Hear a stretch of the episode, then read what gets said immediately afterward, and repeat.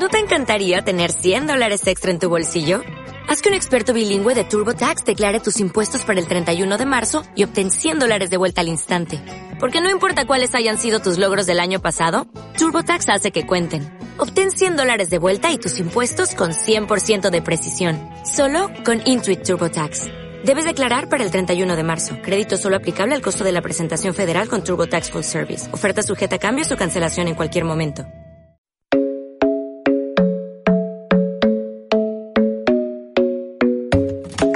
Aquí comienza Emprenred 2.0.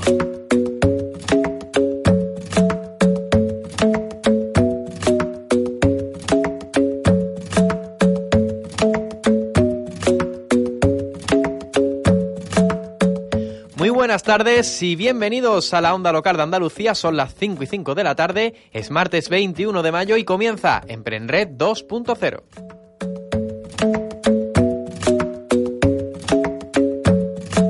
Martes para contarte sueños de andaluces que luchan y siguen luchando para llevarlos a la realidad. Sueños de emprendedores, y es que somos los portavoces, los portavoces del emprendedor andaluz.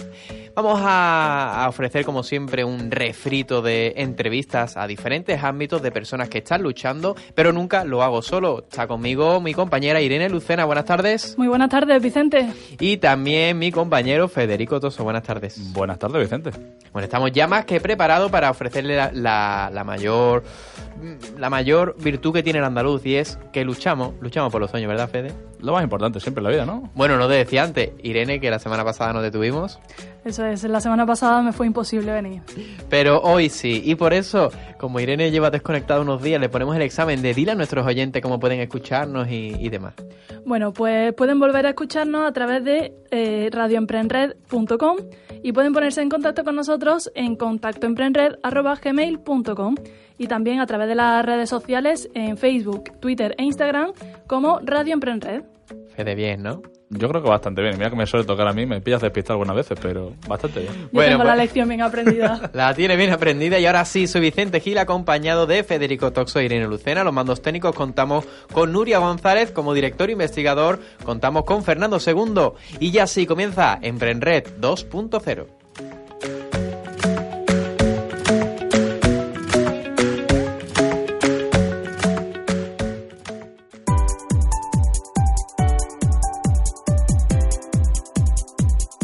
Pisando fuerte.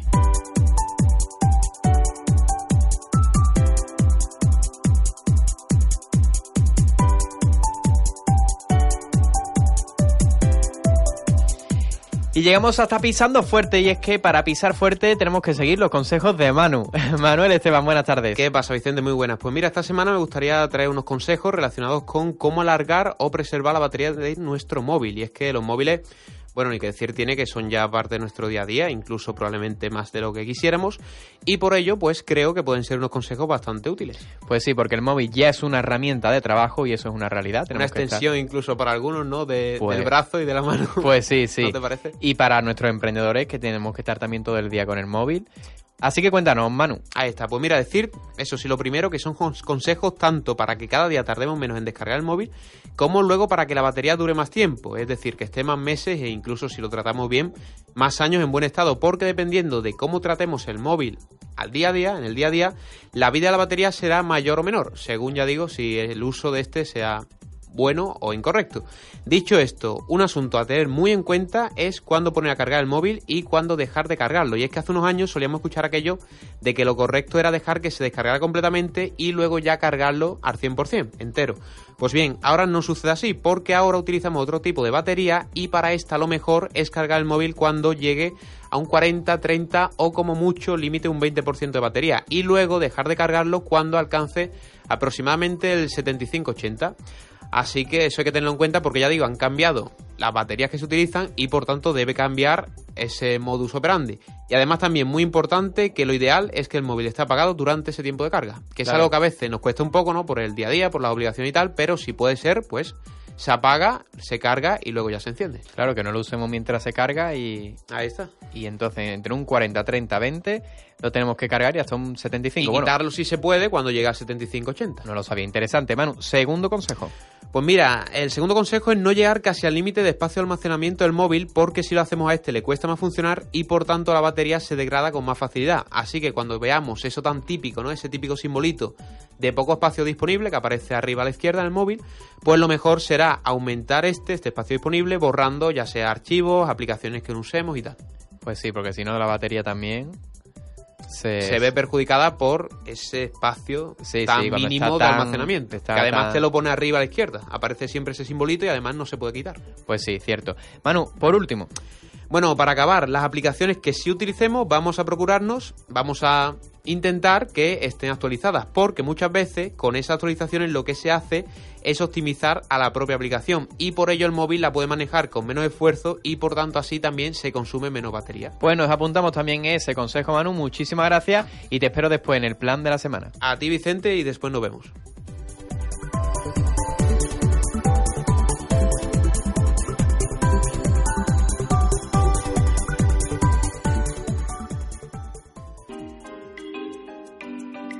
El Rincón Cultural.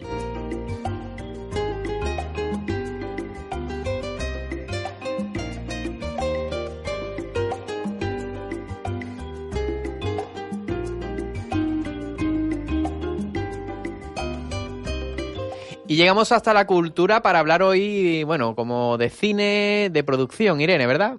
Así es, Vicente. Llegamos, como bien dices, a la cultura y vamos a conocer a la empresa Sevilla Sur 5D, una empresa de producción de vídeo profesional y alquiler de equipos. Para conocer, tenemos en nuestro estudio a Joaquín Villalonga, socio fundador y director creativo de Sur 5D. Muy buenas tardes, Joaquín. Buenas tardes. Bueno, cuéntanos, ¿cómo y cuándo surgió Sur 5D? Pues básicamente surgió mientras estábamos en la facultad. Éramos cuatro compañeros que hacíamos proyectos juntos estando en la facultad.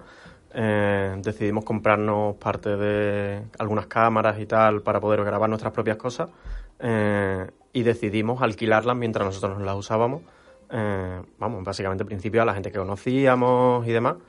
Y de ahí, poco a poco, fuimos creciendo y cuando terminamos la facultad teníamos bastante equipo, la gente ya nos conocía, nos llamaban para alquilar cosas y dijimos, bueno, vamos a darle una oportunidad a esto.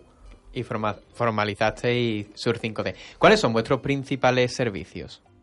Eh, pues por un lado tenemos la parte de alquiler, que a día de hoy tenemos un montón de, de equipo, un montón de cámaras de diversa gama, eh, iluminación, eh, maquinaria y algo de sonido. eh, y eso por un lado, que es como la 50, el 50% de nuestra empresa está enfocado al alquiler, Alquiler.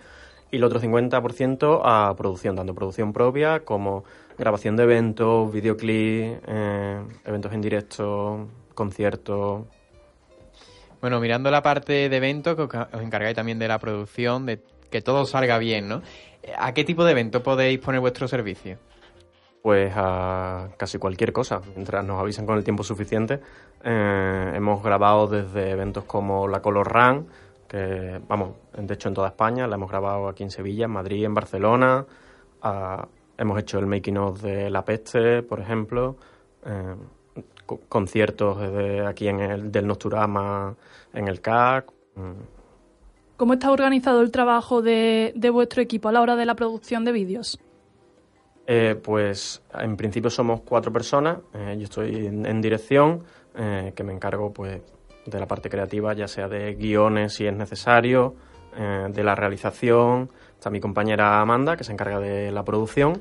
Y luego tenemos a dos compañeros que son Antonio y Samuel, que, se encar- que son operadores de cámara y editores. Eh, ambos hacen las dos cosas, aunque uno está más especializado en una cosa que otra. Eh, y para eventos más grandes, si son necesarios, pues contratamos al personal que nos haga falta. Claro. Además, decías antes que producís vídeos de producción propia o también este, ¿no estáis inmersos ahora en alguna producción importante? Eh, bueno, pues mm, ahora mismo de producción propia nuestra terminamos de grabar un cortometraje la semana pasada, que espero que podáis ver en festivales muy pronto. Eh, y ahora mismo estamos preparando nuestro primer proyecto de largometraje en coproducción con una productora de Madrid, eh, que vamos a presentar ahora las ayudas. Nos mencionaba hace un ratito algunos de esos proyectos que habéis llevado a cabo. ¿Cuáles son los más importantes que, que habéis hecho? Eh, pues Mm, diría que, bueno, el making of de la peste fue grande para nosotros porque nos dio mucha visibilidad en el mundo del cine, se, bueno, se emitía en televisión, en Movistar Plus, eso estuvo muy bien. Eh, yo diría que ese ha sido el más importante por ahora. Bueno, también alquiláis todo tipo de material relacionado con vídeo, sonido. ¿Cómo funciona esta vía de negocio y cómo pueden alquilar los equipos todo aquel que, que esté interesado en ello? Pues es muy sencillo, en nuestra página web sur5d.com puedes encontrar todo el material que tenemos disponible, con, listado con sus precios y demás. Ante cualquier duda puedes llamar o mandarnos un mail y mientras haya disponibilidad del equipo eh, nos consultan las fechas y demás. Bueno, nuestro programa va de emprendimiento, siempre intentamos dar eh, visibilidad a los emprendedores y también ofrecer a nuestros oyentes eh, vuestra labor y, sentir que se puede, ¿no? Que se puede emprender y es una opción de, negocio y, de poder vivir de ello. ¿Qué les recomiendas tú a nuestros oyentes que tienen a lo mejor en mente algún proyecto y pueden sentir, por así decirlo, miedo? Bueno, eh, lo que le diría es que se arriesguen, ¿no? O sea, no sabe si va a salir bien o mal hasta que no lo intenta. También le diría, sobre todo, porque me encuentro mucha gente, que se pusieran objetivos realistas y no a muy corto plazo. O sea, nosotros eh, nos pasamos un par de años en la facultad eh, gestando, por decirlo así, la empresa y aún así, aunque nos decidimos arriesgarnos con salir de la facultad, tardamos todavía un par de años empezar a ver beneficios reales para nosotros a nivel de sueldos y demás. O sea, fue una, es una, cuando emprendes yo creo que es una apuesta personal tuya y tienes que comprender que a veces las cosas tardan un poquito más o menos en llegar. Bueno, ya para todos los oyentes que estén interesados en ponerse en contacto con vosotros a través de redes sociales o incluso eh, una vez que hayan acordado con vosotros a través de las redes sociales el alquiler de algún equipo, ¿cómo pueden encontraros físicamente y dónde?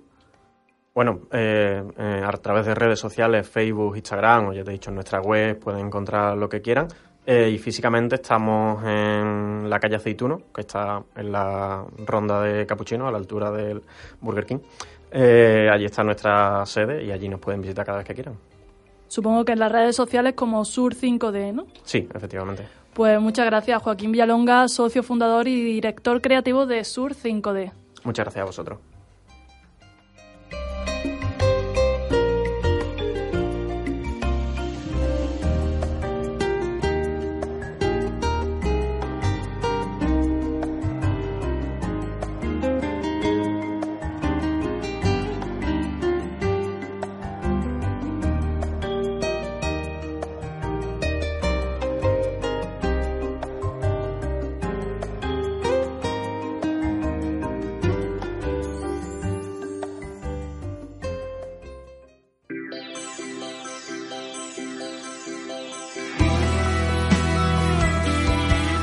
Buen ritmo.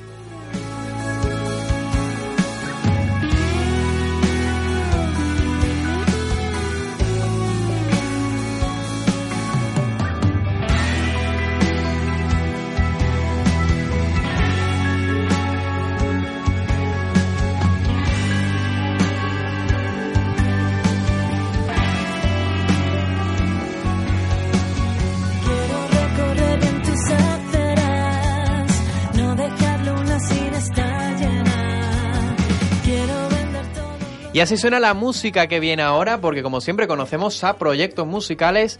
Irene, ya han pasado por nuestro estudio y nos encantan. Sí, esta vez volvemos a tener a unos amigos ya del programa. En este caso tenemos a Chio Abad, que es vocalista del grupo Borneo. Muy buenas tardes, Chio. Buenas tardes. Bueno, en 2017 pasasteis por última vez en, por nuestro programa y en 2018 salió vuestro último disco, Ladridos. ¿Qué tal acogió el público este disco? Pues la verdad es que muy bien, se me ha pasado demasiado rápido el año. Bueno, muy contento. Bueno, con la visión algo más distante que da el paso del tiempo, ¿cómo valoráis la trayectoria de Ladridos, tanto en número de escuchas como en los directos que habéis hecho?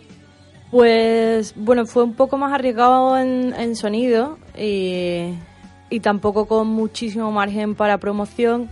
Está al mismo nivel, digamos que no hemos quedado en la media que esperábamos en un solo año hubiese, nos hubiese gustado a lo mejor crecer un poco más, pero bueno, hemos tenido también limitaciones, un bebé, un montón de cosas por medio, maravillosas, por cierto. Pero bueno, hemos tenido que girar con un poquito más de, de cautela y no, no hemos podido dedicarle todo el tiempo que nos hubiese gustado. Por eso ahora paramos un poquito. Bueno, esos directos que mencionaba Irene, que tienen de nombre homónimo, finalizaron el pasado 30 de abril con un concierto. Bueno, ¿cómo fue esa despedida de gira? Pues maravillosa, la verdad. Estábamos, llegamos de, Burgos, que fue la última fecha que teníamos más o menos prevista. Y no, se, se nos antojó hacer un fin de gira en casa. Queríamos despedirnos, queríamos componer y producir todo lo que tenemos nuevo. Y pusimos ahí una fechita un poco trampa, víspera de festivo y tal, y salió muy bien la jugada, fue súper bonito y con unas colaboraciones increíbles. Y tras este fin de gira o concierto fin de gira, ¿qué toca? Toca componer con calma. Vivimos con demasiada prisa en casi todo y la música lo está sufriendo mucho. El rollo del streaming es maravilloso, pero estamos condenados a una velocidad que no sé si es bueno para la calidad musical. Y creo que ahora queremos parar un poquito a producir y con conciencia. Bueno, entonces toca esperar, ¿no? No hay fecha ni mucho menos. No, va a ser sorpresa. Hay un Pues- par de cosas preparadas, pero no vamos, solo se lanzarán cuando menos se, se lo espere nadie. Uy, uy, pues entonces estaremos muy, muy atentos. Em, cuando empezasteis a crear Borneo, supongo que acabáis sintiendo algo, y te lo digo porque te, estoy viendo un tatuaje, te has tatuado el nombre de tu grupo. Sí, un poco friki, pero soy un poco stan, ¿eh? Todos son tatuajes corporativos, todos. Bueno, que nuestros oyentes lo sepan, que, que se nota, se nota esa pasión por la música y por, por, por el grupo Borneo.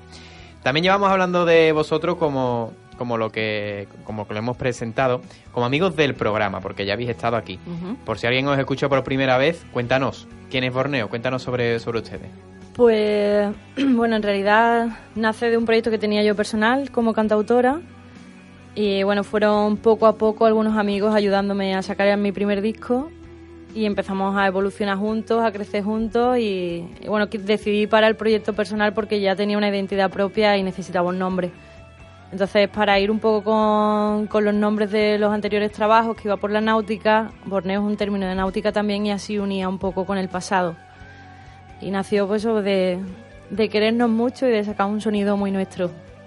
Bueno, nos mencionabas que no hay fecha para un nuevo lanzamiento, que es hora de poneros a componer con tranquilidad, pero ¿qué tenéis en mente? ¿Qué ideas tenéis en mente de cara a futuros trabajos? Pues ahora mismo es muy divertido porque no tengo ni idea. O sea, tengo, estoy como nerviosa como cuando empecé porque es como todo en blanco. Y vamos a investigar y a manipular y a amasar todo lo que nos salga y lo que más nos guste se quedará. Quiero volver, sí que es verdad, a, a darle importancia a las canciones, sobre todo. Estamos un poco obsesionados con el sonido y la tendencia y quiero centrarme en hacer canciones. Bueno, después de los años que lleváis con el grupo, supongo que os, pre- os, permiti- os permitiréis soñar. ¿Con qué sueñan los componentes de Borneo que les pase en el futuro? Uf, yo mi, mi ilusión es seguir tocando hasta que me muera. O sea, si la música me lo permite, para mí ese es el mayor premio. Porque hay muchos tipos de músicos, a mí lo que me gusta es tocar, el directo. Permitirme poder seguir con el grupo muchos más años es el objetivo que quiero conseguir. ¿Y cómo es el panorama a día de hoy musicalmente? ¿Cómo lo ves? Porque el panorama más o menos se ve de fuera, pero ¿cómo ves ese, ese sueño? Eh, a ver, nosotros somos muy realistas con lo que hacemos y somos muy disfrutones con lo que hacemos. Entonces, nosotros tenemos súper claro que lo nuestro es salas, salas pequeñas y investigar y hacer público nuevo en muchas ciudades diferentes. Soñar con festivales y otras historias, si llega, llega, pero no, no es nuestro sueño. Nos queremos llegar a todas las ciudades posibles y llenar todas las salitas pequeñas que podamos. Yo creo que lo podemos conseguir con un poquito más de, de fuerza. Bueno, y para aquellos que, que nos estén escuchando y que estén ya con la expectativa un poco de, Hmm. de conocer ese futuro trabajo, aunque no tenga fecha, ¿cuáles son esas redes sociales en las que van a poder estar al día? Pues para que no salgan un montón de orangutanes y selvas y eso hay que poner siempre Somos delante de Borneo. Somos Borneo está en todas las, en todas las redes y plataformas. Pues estupendo, les lanzamos ese mensaje que busquen Somos Borneo. Y sí que vienen cosas muy muy bonitas, de verdad. Estupendo, muchas gracias Chiabad eh, por acompañarnos hoy siempre. del grupo Borneo. no puede perderse.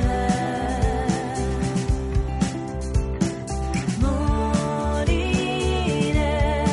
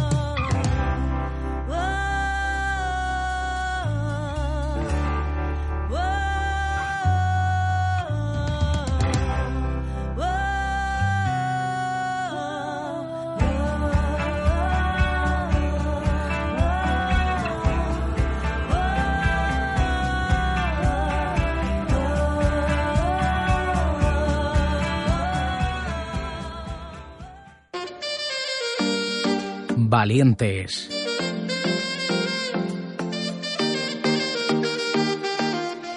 Y llegamos hasta Valiente para conocer a esa mujer valiente que pone hoy Irene Lucena, como siempre. Cuéntanos.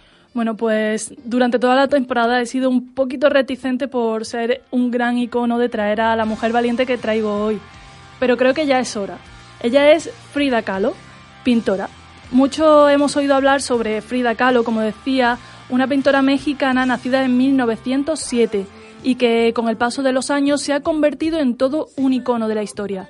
Un accidente fue lo que hizo que esta mujer se dedicase a la pintura y llevase esto a cabo eh, cuando conoció, llevando esto a cabo fue cuando conoció a su, a su marido. En sus pinturas reivindicativas, el feminismo, eh, el feminismo era, digamos, el objeto en común entre ellas. De hecho, fue una de las primeras mujeres en hacerlo desde el ámbito de la pintura, rechazando por completo la imagen femenina que se daba desde una visión masculina. La forma en que representó a la mujer fue lo que hizo que se convirtiese en el icono por el que hoy es reconocido y además ayudó a construir una nueva identidad femenina. Pues sí, también muy importante la labor y como es tu, tu tu labor también, Irene, una magnífica labor, pero hasta aquí hoy. Hasta aquí hoy, nos despedimos hasta la próxima semana La semana que viene más, muchísimas gracias, Irene. Y eso, y el programa sigue. el programa sigue.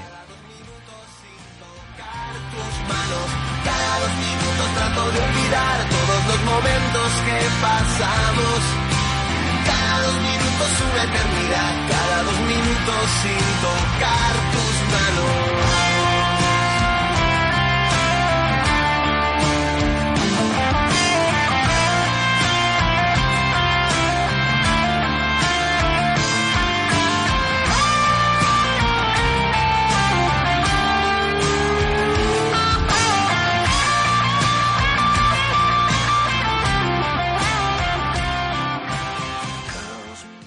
Escuchas Emprenred, el programa que te demuestra que todo es posible. Emprendedores.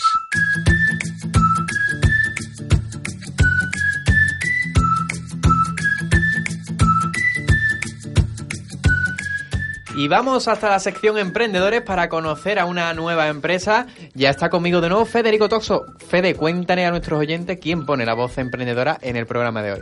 Pues mira, Vicente, hoy conocemos precisamente a Mopanky Bowls, una idea innovadora ubicada en el centro de Sevilla, donde podrás comer los conocidos como poke. Para darnos a conocer este negocio, pues tenemos con nosotros a Fernando Montoya. Buenas tardes, Fernando. Hola, buenas tardes, ¿qué tal? Bueno, pues explícanos, ¿qué es exactamente un poke? Vale, pues mira, el poke en su aspecto visual, digamos que es una ensalada, ¿vale? Y digamos que una ensalada, pues, un tanto especial, ¿no? Y ahora, pues, hablaremos un poquito de, de lo que contiene esa ensalada y cuáles son su- sus elementos principales, ¿no?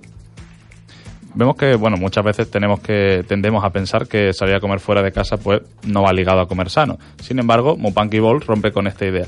¿Qué combinaciones de alimentos eh, se pueden hacer con los poke? ¿Qué otras cosas se pueden comer en Mopanky Bowls? Pues bueno, a ver, el poke, eh, digamos, eh, que tiene una base, ¿vale? Que es primaria, que es el pescado crudo, ¿vale? En su el- específicamente suele ser salmón o atún. Nosotros en eso nos catimamos y la verdad que tenemos un producto top. Esto, digamos, que se suele mezclar con diferentes toppings que llamamos, como pueden ser aguacate, frutas, cebollino, pepino, algas. Y después todo eso va sobre una base de hidratos de carbono que es, que es el arroz, que es el, digamos, es lo que le da contundencia a esta ensalada, ¿no? Tan especial que estamos, que estamos diciendo, ¿no? Como es el poke. Y también lo decía Fede, ¿qué, otra, ¿qué otras cosas podemos comer también en Mupanki? Vale, pues mira, eh, Mupanki, aparte de tener eh, estos bowls, ¿vale? Tanto, como hemos dicho, tanto pequeño como grande para compartir, también hay diferentes tipos de ensaladas más al uso, ¿vale? Pues ensaladas, pues, como con diferentes, pues lo mismo, lo puedes utilizar los diferentes toppings y, pues eso, ensaladas más al uso y, y tal. Muy bien. ¿Cómo surge esta idea de negocio? Que sin duda es innovadora, cuanto menos. Vale, sí, es una pregunta, una pregunta bastante interesante porque, a ver, eh, digamos que este concepto de comida poke, que tiene su origen en Hawái, se pone muy de moda en Estados Unidos, ¿no? Y se va extendiendo a Europa, y de Europa viene a, España, eh, en ciudades punteras como Barcelona Madrid, llega a Málaga, y bueno, nos damos cuenta, eh, mis socios y, nosotros, que es, una, es un- una comida que no existe en Sevilla. Sevilla como no puede tener poke, debería de tener poke Sevilla, ¿sabes? Y, y nada, pues decidimos arriesgarnos y como es, es una- un concepto que nos apasiona, ligado a la vida saludable, al comer bien, pues nada, decidimos arriesgarnos y, y meterlo en Sevilla. Bueno, no lleváis mucho tiempo en Sevilla, pero ¿cómo valoráis desde que estáis aquí en Sevilla? Pues mira, la verdad que es que la aceptación ha sido bastante buena. También el lugar donde, donde estamos ubicados es, es genial. Eh, y nada, sí que es verdad que acabamos de empezar y tenemos que educar a la gente, a la gente de Sevilla a comer poké, porque como hemos dicho, somos la primera empresa en Sevilla que, en la que podemos encontrar este tipo de comida. Pero no, la, la- la está, está siendo bastante buena y además eh, recibimos bastante público eh, extranjero, ya, ya sabemos que Sevilla es una ciudad bastante turística y como hemos dicho, como nació en el extranjero, pues eh, es una combinación perfecta, ¿no? Vemos también que, bueno, el agua también lo presentáis en un brick en vez de una botella, como podría ser eh, más original. Em, ¿Podríamos decir entonces que esta manera de presentar está teniendo una buena acogida por parte de la gente y está sirviendo como reclamo? Sí, sí, por supuesto. Eh, a ver, eh, nosotros con el, con el poké, lo que nos gusta de poké, este tipo de comida, como panqui, emu panqui, pues es que, que está muy ligado a la vida saludable, a, este tipo de este concepto de vida, de corriente, de tendencia que hay ahora, que- en la que todos miramos más lo que comemos, eh, lo que bebemos y tal. Y, y nada, eh, lo, de la, lo de la botella, lo del agua en, cartón, digamos, en este caso, eh, ya lo habíamos utilizado en nuestros, en nuestros otros restaurantes, como fueron como en No Piki y en Tustus Noodles. Y ya vimos que la aceptación era bastante buena y como todos siguen más o menos la misma línea, pues lo incluimos sin pensarlo. ¿no? Bueno, ya lo decías, que Mupanqui pertenece al mismo grupo hostelero que otros negocios que muy están muy bien valorados en la ciudad de, de Sevilla, como No Piki o Tuk Tuk, o Tuk Tuk Noodle. Eh, ¿Cuál es la clave para iniciar un emprendimiento y que resulte exitoso como son estos casos? Pues, pues la, clave es muy sencilla, creer en el producto en el que vendes. Y si sabes que vas a vender un buen producto, eh, va todo rodado. Esto surge en Málaga, de mano de Samuel y Rodrigo, que son los fundadores mater de la empresa. Y nada, ellos creyeron en, esos, en este tipo de producto, en el que el producto que ellos crearon, y vieron en Sevilla un mercado estupendo como para potenciarlo. Y a la vista está que, que, que tenían razón, ¿no? Porque es que no paran de montar y ahora montamos un tustum noodle nuevo en Los Bermejales. Y nada, y surgió la idea de montar el, el hermano pequeño, como que sería, que sería Mupanqui, ¿no? Mupanqui que además tiene un, un local bastante peculiar, ¿no? Claro, claro, porque como, como bien he dicho antes, eh, porque es una comida de origen hawaiana, entonces eh, el local tenía que estar a altura de, ese, de, ese, de, esa iconografía, de esa, de esa estética, ¿no? Y por eso pues decidimos tirar un poco por ahí. Y la verdad es que es bastante bonito y bastante interesante. Aunque sí, también promovemos mucho el tema, el tema porque nos interesa bastante. Un local pequeñito, muy acogedor, pero que, que estáis to- todos invitados a que, a que vengáis a verlo también. Claro, y todo el que quiera para llevar también tiene la Claro, opción. sí, sí, sí, por supuesto. Es un concepto muy de eso, de lo que hemos dicho, de que este producto, como nace en Estados Unidos, en donde, el- el- o sea, donde se pone de moda en Estados Unidos, perdón, en el que todo el mundo lleva una vida muy ajetreada y decide comer, com- empezar a comer bien y, y coger para llevar. Pues entonces el, con- el concepto que, te- que intentamos trasladar aquí también. Bueno, pues nosotros, Fede, tenemos que ir. Creo que el Seguramente. Creo que hemos quedado para el miércoles. Está hablando con Irene. Pues seguramente vamos a hablar con ella. Te, Ahora- apun- te apuntas también, ¿no? Bien, no, no, sí, pues. ya he hablado yo antes. Ah, que ya has hablado. Claro. Pues ya está, pues apuntadísimo. Así que viajaremos hasta Hawái. Dinos eh, la sede física. ¿Dónde, dónde está Mupanqui? Bueno, pues está eh, donde están las setas de Sevilla, en el, en el metro, en el Metrosol, en la calle Regina, número uno. Allí podéis venir a probarlo y a disfrutar del local y, y nada, estáis invitados. Perfecto, y ya también, obviamente, muy importante para encontraros en redes sociales. Ah, bueno, pues en redes sociales tenemos arroba Mupanqui Bowls, se lee el de Mupanqui, el de Nopiki arroba Nopiki y el de Tuk Noodles, pues ya arroba Tuk Noodles. Pues muy fácil, y ahí lo tenemos. Fernando Montoya, de la empresa Punky Balls, muchísimas gracias por habernos acompañado y os deseamos lo mejor. Muchísimas gracias a vosotros por recibirme.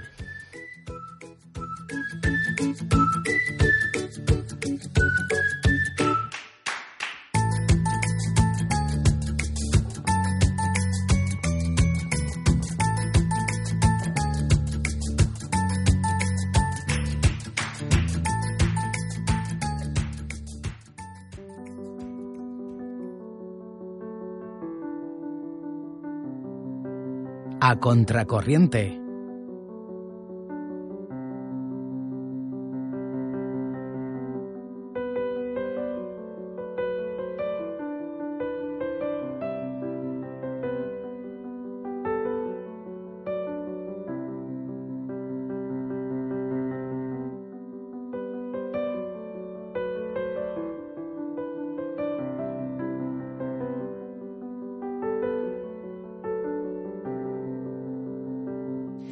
Y llegamos para dar la voz solidaria del programa, como siempre. Hoy vamos a hablar, Fede, de un tema que no ha pasado en toda la temporada y es el de la ludopatía y la necesidad de ayuda que existe en personas. Por eso viene una asociación sevillana a hablarnos de ello, ¿verdad, Fede? Efectivamente, Vicente. Y es que hoy contamos en el estudio con José Jiménez, que es el presidente de ASEGER, la Asociación Sevillana de Jugadores de Azar en Rehabilitación. Muy buenas tardes, José. Hola, buenas tardes. Bueno, pues eh, coméntanos brevemente, ¿cuándo y cómo surge ASEGER? Pues ASEGER surgió en el año 1989 por la necesidad que tenían en Sevilla muchas personas que ya eran adictas a, a, los juegos de azar y que se tenían que desplazar a la provincia de Córdoba porque en Sevilla no existía todavía ningún centro para dar tratamiento a, a estas adicciones.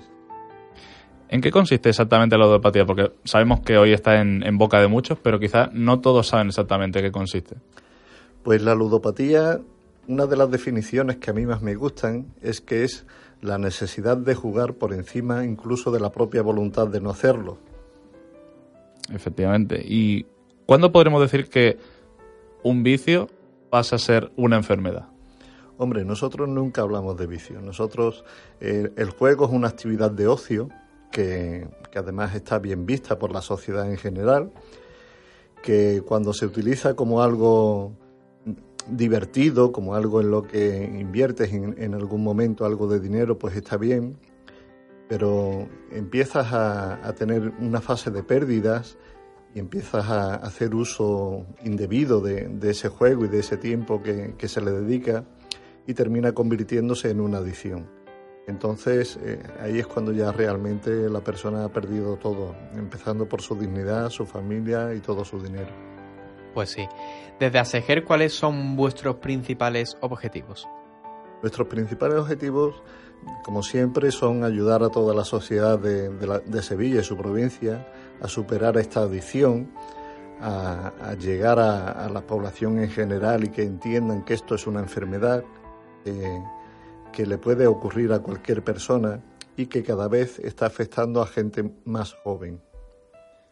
¿Qué labores o, o quizás qué actividades realizáis desde la, desde la asociación para combatir esto? Pues sobre todo mucha, mucha campaña de, de, información y de prevención, principalmente en colegios y en institutos de Sevilla y toda su provincia. Y además, pues cada año el Día Sin Juego de Azar, que es el día 29 de octubre, pues montamos unas carpas y unas mesas informativas en el centro de Sevilla, donde nos permite eh, el ayuntamiento y, ahí pues estamos todo un fin de semana repartiendo publicidad, repartiendo merchandising y dando información a todas las personas que se acercan a nuestro stand. Bueno, algo que está muy en auge es el tema de las apuestas deportivas. De hecho, en Andalucía, el pasado 2018, entró en vigor eh, la ley que eh, amparaba a, esa, a, a, esos salones de juegos de, de apuestas deportivas a que, a que tuvieran sede física en Sevilla. ¿Cómo afecta esto a vuestra labor? ¿Estáis viendo que hay más jóvenes, hay más personas que vienen adictas o, con problemas de ludopatía por las apuestas deportivas? Pues sí, ha habido un incremento bastante importante en, en gente con problemas de, ludopatía. Además, al cambiar la tipología de los juegos, han cambiado el perfil del jugador. Hemos pasado de tener a un varón adulto de entre 40 y 60 años padre de familia con un trabajo estable, estudios medios, a que ahora la mayor, el 60% que ya lo estamos superando son jóvenes entre 18 y 30 años con estudios universitarios y que en vez de venir acompañados por sus esposas, pues vienen acompañados por sus padres, pero lo que el común denominador de todo es que ya llegan endeudados en varios miles de euros. Madre mía, increíble, increíble eso que dice. ¿Y ¿Cuáles cree que son los motivos que lleguen estos jóvenes a, a esta adicción, al de la ludopatía? ¿Dónde está el problema? Hombre, definir el problema es, complicado porque es querer señalar siempre en, en, en una dirección, ¿no? Eh, el problema empieza porque uno empieza jugando y, y es una actividad que, que, a uno le guste. Eh, es cierto que si hubiese una regulación, una legislación que, regulase esto más seriamente, que protegiese a nuestros jóvenes, que no permitiese emitir en horario protegido toda esa campaña de publicidad tan agresiva que, que tienen estas casas de apuestas, pues la verdad es que nos facilitarían mucho la labor y, y, deberían de ser éticamente un poquito más responsables tanto las casas de apuestas como los medios de comunicación. Yo sé que los medios de comunicación viven de la publicidad, pero podemos buscar los ingresos por otras fuentes y no solamente de, de lo fácil, ¿no? que, que es algo que, que, además está creando un problema de salud en la, en la juventud de, de toda España entera. Pues sí, porque la verdad que, Fede, yo no, tú que eres también muy futbolero, yo creo que ya es imposible de ver un partido de fútbol en prime time sin que te sin que te publiciten diferentes casas de apuestas con las cuotas y demás. Sí, sí, efectivamente es algo que estaba comentando con José antes fuera de antena y es impresionante como antes de los partidos, en los descansos, después de los partidos, inclusive los propios medios tienen programas tienen espacios publicitarios, o sea, en el que son todo casas de apuestas. Casas de apuestas y que claro, que se puede empezar como, sí, voy a apostar tal, pero es que puede terminar en lo que puede terminar y es eh, en una enfermedad, en la ludopatía. A estos jóvenes, mmm, José, ¿qué problemas le conlleva? Es decir, ¿la enfermedad cómo les afecta? Hombre, en principio a, a la mayoría les afecta eh, en que su rendimiento académico baja. ¿eh? Como, la, como, estoy diciendo, la mayoría de los, de los chicos que, que llegan a, nuestra asociación son estudiantes universitarios o están terminando sus carreras y ven cómo baja su rendimiento académico. Se han endeudado ya a límites insospechados. Hay algún caso extremo que, que en menos de un año se han endeudado en más de 100.000 euros. Y, y luego pues muchos han perdido a sus parejas, han roto la relación con sus padres y sus hermanos y la verdad es que es una cosa que, bueno que está destruyéndole la vida y que afortunadamente pues estamos ahí las asociaciones para dar algo que debería de darle a la administración.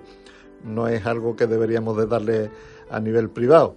Sin embargo pues ahí, ahí en ASEGER somos cuarenta y tantos voluntarios colaborando para sacar este proyecto adelante que es muy importante y precisamente vemos que esa gente que entra en rehabilitación, ¿cuál es el proceso eh, que hacéis desde la asociación para, por así decir, curarlo?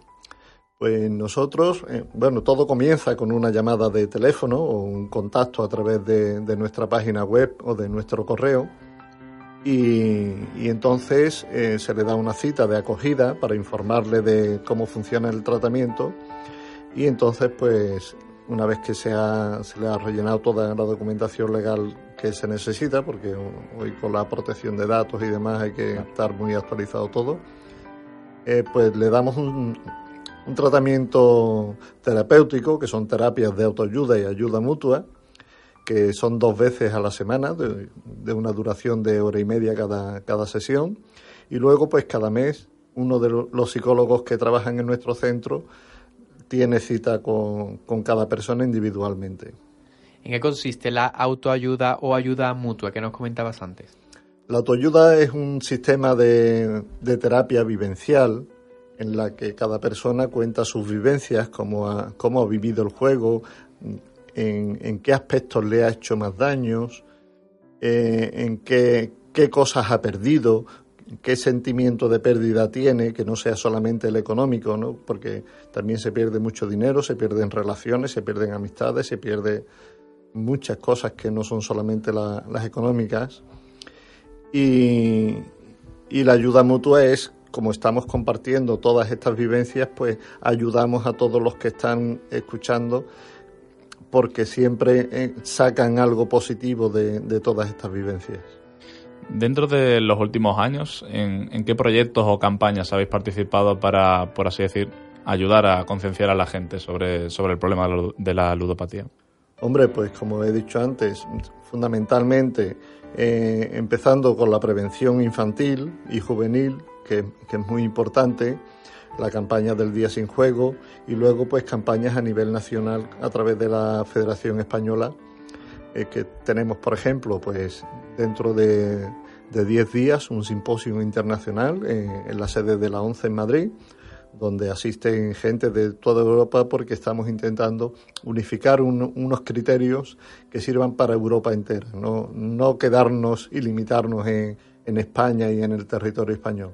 hacer una ley que, ampare a toda Europa, que creo que de esa forma pues tendremos algo más de fuerza y podremos hacer más presión a la Administración para que dé el, el ayudo, eh, dé ayuda y le preste la suficiente atención a un problema de salud que empieza a ser bastante grave. Pues sí, algo más, alguna ley más a nivel global, como dices, para, para ayudar, ¿no? Ayudar sin duda a estas personas. Que nos decías antes, el 60% de las personas que tenéis ahora en vuestra asociación rehabilitándose son jóvenes, ¿no? Sí, son menores de 30 años, que, además es la edad pues que, que está estipulada y que, y que separa la, la, juventud con la madurez. Con la madurez. Eh, y es cierto, de hecho, hoy mismo tenemos en nuestra sede a un, a un profesor de, de una universidad de, del País Vasco que está haciendo un estudio con, con los chavales de, de, nuestra asociación y hay pues 18 voluntarios voluntarios de los que están en, en rehabilitación actualmente, todos menores de 30 años, que están participando en este estudio. Claro, estas personas eh, no se dan cuenta ¿no? de que tienen el problema, son sus parientes, sus personas que están cercanas. Normalmente no eres consciente de que, de que te estás metiendo en, un, en una adicción, ¿no? Porque nadie piensa que, que eso le pueda ocurrir a él.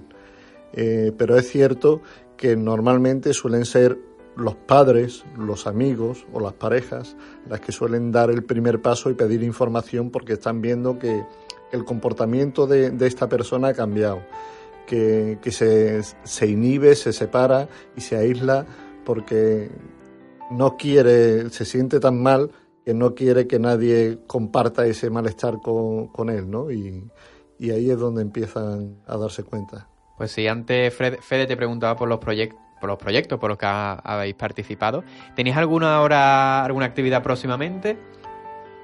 Pues la actividad, la, la próxima que tenemos eh, es un congreso que tenemos también eh, este próximo fin de semana en El Rompido con la Federación Andaluza de Jugadores de Azar Rehabilitados, donde asistirán gente de todas las asociaciones andaluzas a, este evento.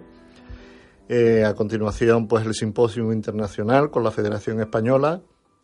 Y, y en breve, pues que yo recuerde, no, no hay nada más. Y también me comentabas eh, fuera, antes de grabar la entrevista, que todos los voluntarios que tenéis dentro de la asociación, al fin y al cabo, son gente que ya han estado en rehabilitación, ¿verdad?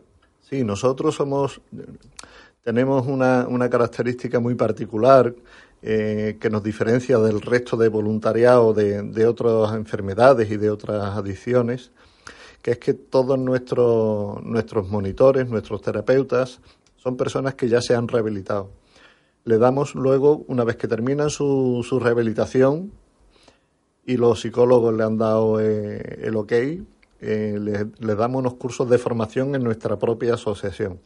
Y luego, pues le damos formación también a través de la Federación Andaluza y también a, a través de la Federación Española, por lo cual siempre estamos eh, en continuo reciclaje, podemos decir, ¿no?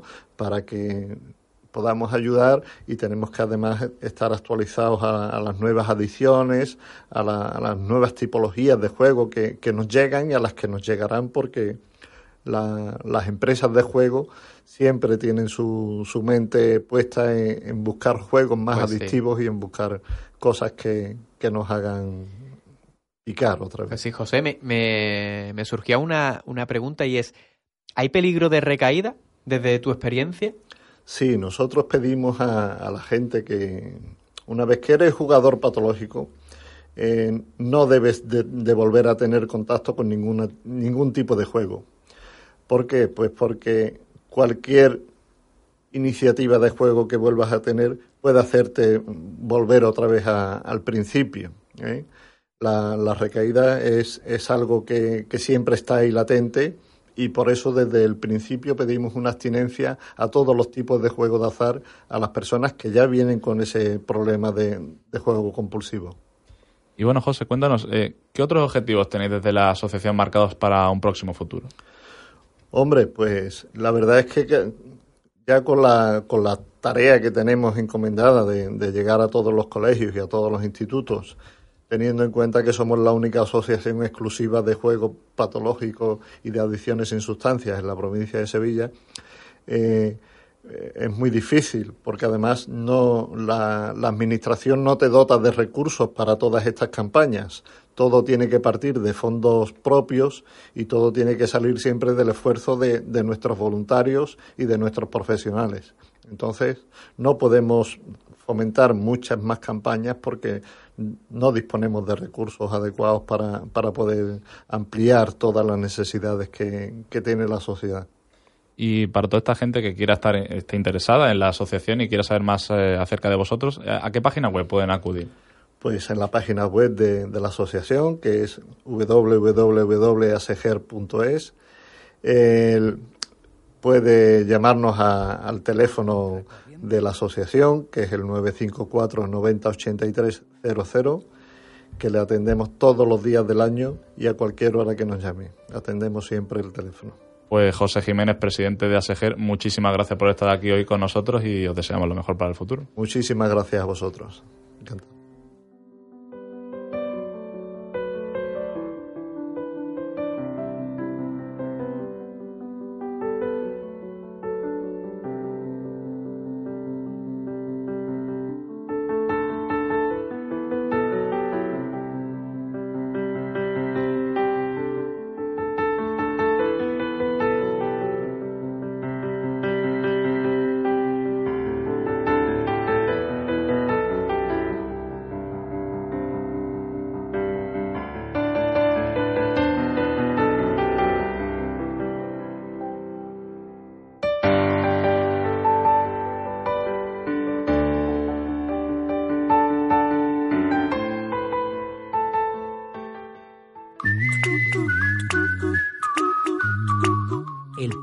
Semana.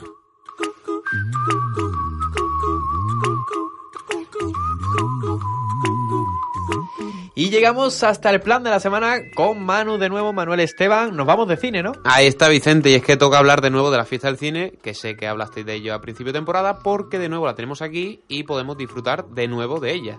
Será concretamente los días 3, 4 y 5 de junio, es decir, lunes, martes y miércoles, no de la semana que viene, sino de la siguiente. Pero bueno, traemos la información ahora, un poco antes, para que así todo aquel interesado pues se pueda ir sacando la acreditación con tiempo y tal. Pues sí, nos encanta ir al cine de forma baratita. Así que Manu, cuéntanos. Pues mira, para quien no lo sepa, la fiesta del cine nos permite disfrutar de este arte por apenas 2,90 por película, por sesión. Así que por tanto un muy buen precio, del que nos podemos aprovechar, como digo, una serie de días, concretamente en esta edición 3, 4 y 5 de junio y durante ellos pues podemos ver todas las pelis que estén disponibles en los cines adheridos a la promoción pagando únicamente 2,90 por cada una de esas sesiones. Eso sí, a cada interesado le tocará ver cuáles son los centros, los cines que participan en esta fiesta del cine en su localidad o en las zonas cercanas porque no todos tienen por qué participar. Entonces, para hacerlo, ¿cómo se puede ver? Pues muy sencillo. Simplemente desde la página del evento cuya dirección es www.fiestadelcine.com. Ahí le dan a la pestaña Salas adheridas, ponen su ciudad, ponen su dirección y ven así cuáles son los centros cercanos que participan, como digo, en este evento. Pues sí, seguro que tienen algunos cercanos porque la verdad que hay muchísimos Sí, yo cines mirando adheridos. y en todas las provincias hay cines que Sí, forman sí, parte y, de esta fiesta. Y muchos, la verdad. Pues Manu, por último, cuéntanos. Bueno, importante también explicar, lógicamente, cómo se consiguen y cómo usar las acreditaciones. Y es que tenemos que sacarlas desde la página de la fiesta del cine, antes nombrada, y lo haremos bien de forma individual o bien en grupo de un máximo de 10 personas. En la pestaña arriba, conseguir acreditación, elegimos la opción que queramos, introducimos nuestros datos y así es como tenemos la acreditación para bien descargar o para que bien nos la envíen al email que demos. Si sacamos acreditación en grupo, solamente es necesario un correo electrónico. Y ahí ya, pues evidentemente tenemos la acreditación para todo ese grupo. Muy importante que al ir al cine lo hagamos evidentemente con la propia acreditación, pero también con el DNI, porque sin el DNI la acreditación no vale para nada. Y esta a su vez se puede bien imprimir y llevar impresa o bien enseñarla con el móvil. Así que importante eso. Y por último decir que hay una excepción y son los menores de 14 y los mayores de 60 que para ellos no hace falta acreditación. Simplemente el DNI para comprobar la, la edad, ¿no? Que tengan dicha edad y por tanto entran pagando también 2,90. Pues sí, de todas formas es muy fácil sacar esa acreditación. Sí, y es gratuito. Así que toca celebrar la fiesta del Ahí cine está. viendo buenas películas a 2,90. Manu, muchísimas gracias. Y nada, te espero la semana que viene. Pues de nada y la semana que viene nos vemos.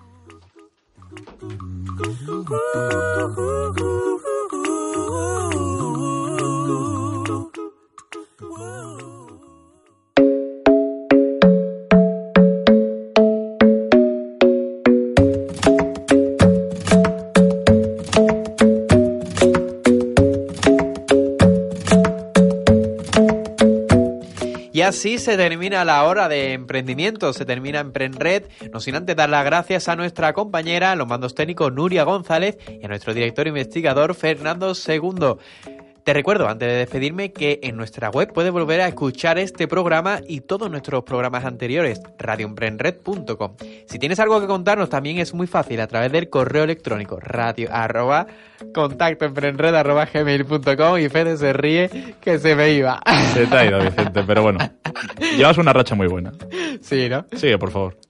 Bueno, por último, sigue tú, Fede. Venga, ya por último, porque si no te da un poquito de risa. Y es que, evidentemente, estamos todos los días de la semana en arroba radio, en todas nuestras redes sociales: Twitter, Facebook. Facebook e Instagram. Ahí está. Pues sí, es que no lo pasamos muy bien aquí, pero hoy te tocaba a ti poner la música del final del programa. No, la verdad que no, le tocaba a Irene, pero bueno. Es Como no está, pues bueno. Irene nunca está y dice, por favor, poner esa canción. Desde aquí le mandamos un saludo, que ya nos está escuchando en el tren, Seguramente. camino a Córdoba. Así que, presenta la canción, Fede. Pues mira, tenemos hoy la canción de David Otero, también conocido como El Pescado, y Rosalén con su canción Baile.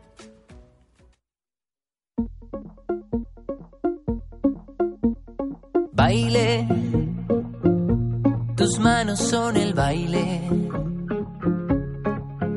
Tú y yo. Y así suena David Otero y Rosalén con la canción Baile. Y ahora sí nos despedimos de ti, deseándote que pases una semana increíble. Te habló durante una hora Vicente Gil acompañado de Federico Toxo e Irene Lucena. Y como siempre decimos, todo lo que pasa aquí te puede pasar a ti. Y es que Emprenred puede, ser tu historia. Y es que a mitad del camino entre tu cuerpo y el mío, tus ojos que brillan parecen dormidos, tus pies son la arena y la ola soy yo.